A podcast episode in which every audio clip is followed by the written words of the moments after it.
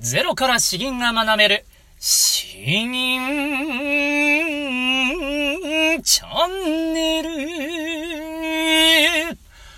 おはようございます。こんにちは。詩吟チャンネルのヘイヘイです。このチャンネルは詩吟歴20年以上の私ヘイヘイによる詩吟って一体何なの、えー、どんな人がやってるの？どうやったら学べるの、えー、そういった本当の超初心者の方に向けてわかりやすくざっくばらんにお話ししているチャンネルです。えー、この YouTube チャンネルではですね、2種類の配信をしておりまして、緑色のサムネイル画像、緑色の画像のチャンネルは経験者向け。で、今回のようなオレンジ色のチャンネルはですね、えこの超初心者向けという風にやっておりますので、え詩吟についてまだまだよくわからないという方はですね、えこのオレンジ色のものを順番に聞いていっていただければと思います。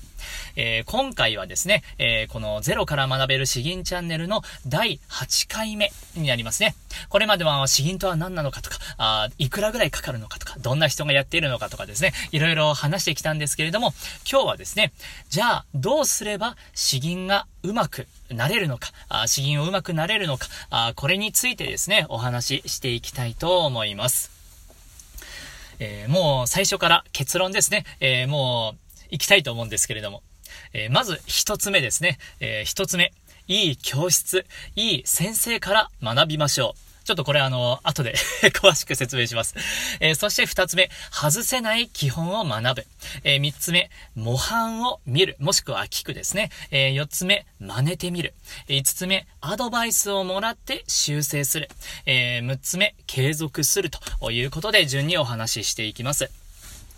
えー、まず一つ目ですね。まあ、あの、これができれば苦労はしないよという話なんですけれども、良い詩吟教室に入ったり、えー、良い先生から学べば、それは詩吟は上手くなりますよという、えー、もう話ですね。えこればっかりは、本当に、本当に難しいです。特に、えー、資源がよくわからない人がですね、えー、なんとか、えー、調べて、ネットにほとんど落ちていない詩吟教室の情報を調べて、えまあ、巡り合った詩吟教室に出会ったとしてもですね、その教室が果たして、えー、素晴らしいところなのか、その先生が、えー、本当にまあ上手い人なのか、そして教えるのも上手い人なのかはですね、えー、これはもうくじ引きかのように、とてもとても難しい話です。僕も、えー、僕もですね、まあ、あの、本当に巡り合わせがあって、えー、いい先生に出会えたおかげで、あと、えー、まあ、あの、うまくなれたところはあるんですけれども、え、これはですね、え、まあ、あの、とりあえず無視してください。えーちょうどそういう場所に出会えたら、あ良いかなということです。まあ、あの、過去に、え経験者向けの話で、こういう、まあ、あの、詩吟教室の選び方みたいな、あ話をちょっとしたようなあ気がしますけれども。うん、そうですね。えー、そこら辺で参考にしてもらえば、確か第、えー、5回かなでやっているんですけど、まあそんな参考に、参考程度でいいですね。では、えっと、次からが本題です。次からが本題です。えー、この2つ目なんですけど、外せない基本を学ぶ、えー、ですね。まあ、あの、詩吟においても、この初めて聞いた方は、やはり、何なんだこれはよくわからない。なんか難しそうだなというふうに感じるかと思います。音がぐにゃぐにゃと動いているし、え、言葉も難しそうだし、という、難しそうだなと思うんですけれども、そういうのもですね、えー、一つ一つ要素に分解していったら、まあ、あの、見えてくるものがあります。シンプルに分かってくるものがあります。特にあの、ここで簡単にお伝えするんですけれども、詩吟が上手くなるためには、骨組みをしっかりとして、その上に肉付けを行う。えー、この順番が欠かせないです。で、骨組みとは何なのかというと、発声、発音、音程、アクセント。この4つですね。そして肉付けというのが、いわゆる市場表現と呼ばれるもので、えー、緩急、強弱、えー、であったり、言葉運びであったり、間の取り方、あこういったものになってきます。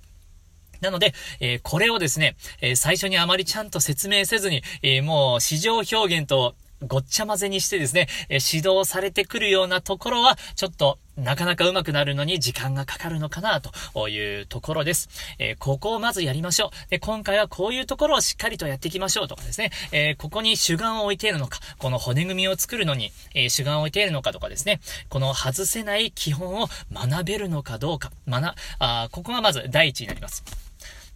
そして二つ目、えー、模範を見る、えー、もしくは聞くですね。えー、この、こういうことが大事ですよということを先生が話してくれたとしてもですね、えそれをいざ先生が実践できていなかったら意味がないわけです。腹式呼吸をやりましょうと言いながら、その先生がですね、え胸式呼吸で肩を動かしながら、あヒューヒューなんか吟じていたらですね、それは何の説得力もないわけですよ。えー、間合いを取りましょうと言っても、この間というものはこんな感じ、なんとなくこんな感じですよとかですね、なかなか説明ができていなかったら、それも微妙なわけなんです。なので、えー、そういうことも言葉にしながら、かつこの実践できている、そういう模範ですね。模範を聞けるかどうか。えー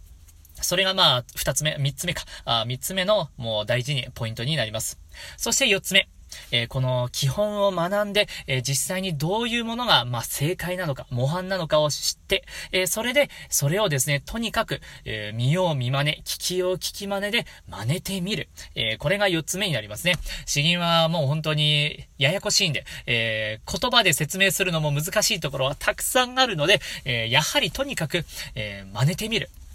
これですね、えー、ここに、えー、ある程度集約されてしまいます。ただ、まあ、あの、そこまでではなくてですね、えー、その次に、え5番目ですけれども、アドバイスをもらって修正するということです。まあ、見よう見真似でやってみました。えー、弁水とやってみました。で、その後に、ちゃんと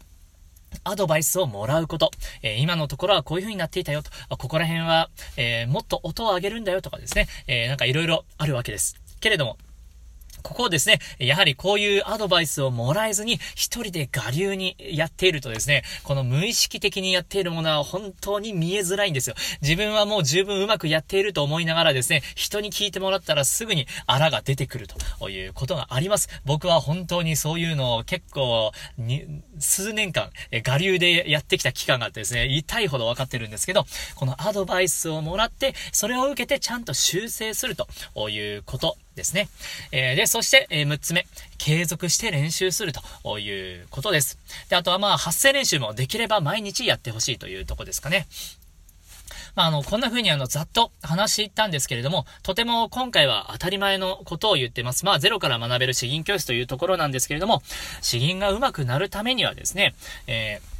基本をちゃんと学んでいるか、そして模範を聞いているか、そして真似てみたかですね。で、それでアドバイスをもらって修正しているか。で、こういうサイクルを継続して練習しているかということです。これをちゃんと回していけば、まあ、あの、上手くなります。で、こういうことを回していけるような環境、そういう意味で、えー、いい詩吟教室、いい先生に出会えるかというところはあるんですけれども、まあ、あの、なかなかそういう場所はなかったとしてもですね、自分なりに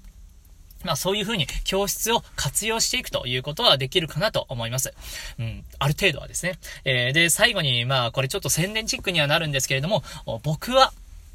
うんと、この、先生とか、あ教室とか、そのくじ引きみたいなもので、えせっかく詩吟をやろうと思った気持ちがですね、なんかうまく活かされない状態はもったいないなと、えー、思っているんですよ。本当に思っているんですよ。なので、えー、こういうふうに YouTube で配信しております。だから、えー、まあ、あの、詩吟におけるとても大事な基礎とかですね、え骨組みとか肉付けとか、そういうのも過去の YouTube でもうなんかいっぱいいろいろ喋ってきているので、この最初のこの外せない基本を学ぶっていうのは、まあ、あの、この YouTube で学べるのかなと思ってます。で、模範を見る、聞くっていうところもですね、この YouTube の中で、えテーマを決めて、これはこういうことですよというのを実際に実践しながら、あ配信信してるので、それもできるかなと。で、あとはそれを真似てみるというのはもうあなた次第ですね。あなた次第で自分で吟じてみると。で、アドバイスをもらって修正する。えー、これがですね、まあ、あの、えー、最近はちょっと月に1回やるかやらないかなんですけど、詩吟の無料公開アドバイスというものがあるんで、えーまあ私のメールアドレスにですね、えー、YouTube など、あ、違う、iPhone とかで、詩吟を、えー、録音して、そのデータをメールで送ってもらえれば、僕がアドバイスをするということができます。あとは、あのー、月990円でやっている YouTube 詩吟教室というものに入ってもらえれば、最低月1回はアドバイスしてもらって、えー、僕がアドバイスしますんで、そして、そこに参加している今7名ぐらいの皆さんと一緒にですね、えー、こういうところがいいですよとかですね、いろいろ励みになる言葉をもらいながら頑張れるということです。で、えっと、そのアドバイスをもらって、えーまた改めてですね、修正していくと。で、この練習をあなた次第で、えコツコツと継続していくと。ちょうど昨日ですね、え継続するためのヒント10箇条みたいな、そんな感じで僕話したんですけれど、えそういうのも参考にしてもらえれば良いと思ってます。つまりまとめますとですね、この、詩吟教室、えー、実際の詩吟教室に参加するのは難しいかもしれないんですけれども、一応僕のこの YouTube の、えー、この詩吟チャンネルを聞いていただければ、うん、ある程度はですね、うまくなれるための、え情報とか、まあ、あの、環境をある程度揃えられているのかなと思いますので、それを活かしてですね、せっかくあの、詩吟に興味を持ってくださったんですから、えー、その気持ちを絶やすことなく、えー、まずは僕のこの YouTube 配信をいろいろ見ていただいて、えー、勉強してもらって、え吟じてもらって、たまには僕に送ってもらって、えそんな感じで、楽しんで、えいただければなと思っております。うん。よし。ということで、えー、今日は詩吟どうやったら上手くなれるのという話で、えー、まあ、結論、僕の YouTube 配信をですね、うまいこと使ってくださいと。こういう感じですかね。それでは、えー、後半の方一つ吟じていきたいと思います。今日もですね、あの、やっぱ詩吟には色々あるんですよということをご紹介したくて、えー、有名な和歌を一つご紹介したいと思います。えー、戦国武将の豊臣秀吉が作った和歌ですね。えー、豊臣秀吉、えー、あの、徳川家康と織田信長と豊臣秀吉と、この3人の、まあ、あの、とても有名なんできっと知らない人はいないだろうと思って選びました。えー、タイトルは、梅雨と落ちですね。まず、えー、詩文を読んでいきます。梅雨と落ち、梅雨と消えにし、我が身かな。何話のことも、夢のまた夢。えー、どのような意味かというと、梅雨のように落ち、梅雨のように消えてしまう、儚い我が身であることよ。あの、何話のこと、つまり何話の大阪のこの事業や、あ自分が極めた映画ですね、えー、華やかな、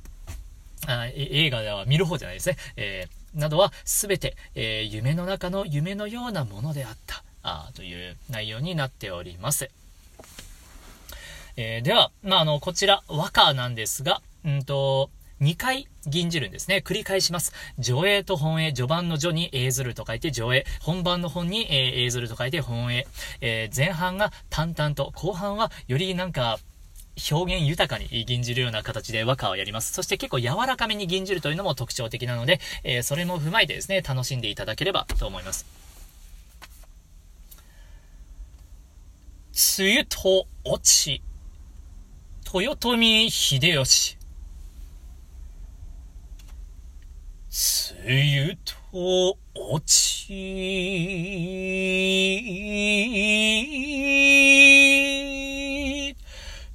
梅雨と気にし、我が身かな。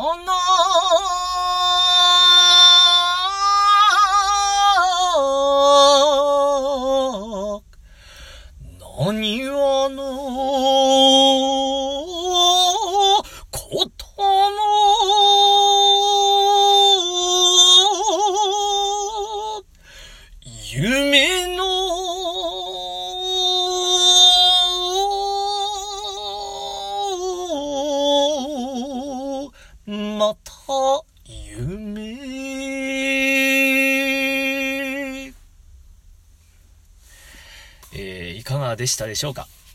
普段のですね、弁声粛々みたいな、こういう力強さとはまたあの、打って変わって、えー、柔らかい優しい感じなんですね。えー、僕はもう和歌を吟じるのがものすごく苦手です。